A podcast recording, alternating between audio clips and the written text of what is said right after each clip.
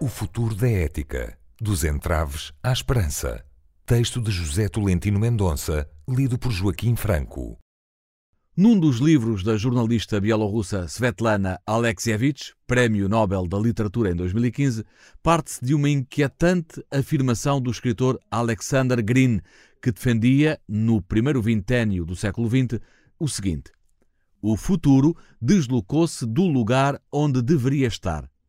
A tese de Svetlana Alexievich é que nem hoje podemos esperar que o futuro esteja no lugar onde deveria e que, feridos por um passado tumultuoso e incertos quanto ao futuro, passamos a viver aquilo a que ela chama um tempo de segunda mão. Alguma razão ela tem. Por isso, uma reflexão necessária prende-se com o reconhecimento das sucessivas crises que nos trouxeram até aqui.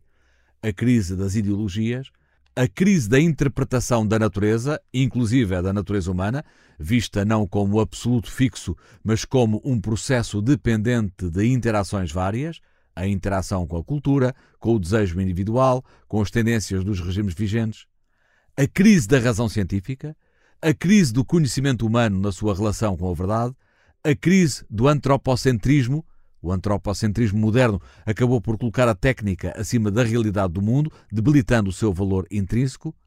A crise da linguagem argumentativa, que parece cada vez mais prisioneira, quer da arbitrariedade consensualizada como forma de comunicação, quer da insignificância teórica. Não podemos pensar o futuro da ética e dos valores morais sem fazer contas com esta profunda crise da ética normativa que recebemos como herança do século que findou. Além disso, é também verdade que estamos no turbilhão de uma mudança epocal. Tornou-se, por demais evidente, a emergência de elementos e desafios inéditos na história humana que somos chamados a enfrentar, já não simplesmente como mais uma era da técnica, mas como o início da era do algoritmo e da inteligência artificial. E um dado objetivo desta nova época pode ser encontrado na necessidade de uma definição ética em novos domínios. Dou dois exemplos. Um, o tema da bioética, que conheceu a sua primeira sistematização em tempos relativamente recentes. A pioneira Enciclopédia da Bioética da Universidade de Georgetown foi publicada em 1980. Outro, o tema da ecologia e da responsabilidade face às gerações futuras na gestão dos recursos do planeta, que teve uma primeira abordagem ética consistente na obra de Hans Jonas, o Princípio Responsabilidade, ensaio de uma ética para a civilização tecnológica, editado em 1979. Jonas mostra ali como, do sonho fáustico da modernidade, todos acordamos, afundados num território de gelo, ao nos apercebermos que não é a natureza, mas os diversos poderes que inventamos para a dominar, a verdadeira ameaça à espécie humana. Mas a ética do futuro pede que se ultrapasse o ceticismo ético que tem conduzido as nossas sociedades a uma espécie de astenia. Claro que representou uma evolução civilizacional significativa, a descoberta moderna do indivíduo e a valorização da sua subjetividade. Mas o mesmo não se pode dizer da radicalização do individualismo, que passou a ver a experiência moral como um facto absolutamente privado sobre o qual é ilegítimo pensar em termos universais. Tal visão levou, por exemplo, no plano social, à impossibilidade de perspectivar um fundamento ético para o comportamento humano, adensando a desagregação do todo e legitimando as múltiplas formas de egoísmo. Quanto muito vem reconhecida a existência de uma moral restrita para as partes. Assim, cada grupo reivindica a sua ética, fechando-se sobre si mesmo e considerando os outros como inimigos ou, pelo menos, como um perigo potencial.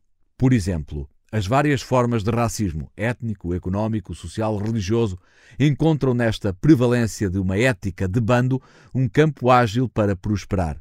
Vale a pena pensar no modelo que um autor como Michael Walzer propõe para ultrapassar as dicotomias presentes e relançar a exigência de integração quando recupera a experiência do êxodo bíblico e a institui como categoria ética para um futuro de convivência. Na experiência do Êxodo, um povo constrói a sua identidade e, com ela, o aprofundamento do seu código moral no caminho para outra terra e no encontro com outros povos. Manter a própria identidade e conviver pacífica e criativamente com outras identidades constitui um desafio para o futuro em cujo limiar estamos. O futuro obriga-nos a ter uma visão integral da realidade e a compreender que tudo está interligado, pois a aventura da pessoa humana acontece a par do destino de toda a criação. Um traço ético muito evidente para o futuro é a consciência ativa desta interconexão.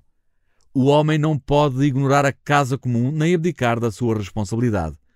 Num dos textos que certamente marcarão este século, a encíclica Laudato Si, o Papa Francisco exorta ao aprofundamento dessa relação, recordando que não devemos considerar a natureza como algo separado de nós ou como uma mera moldura da nossa vida.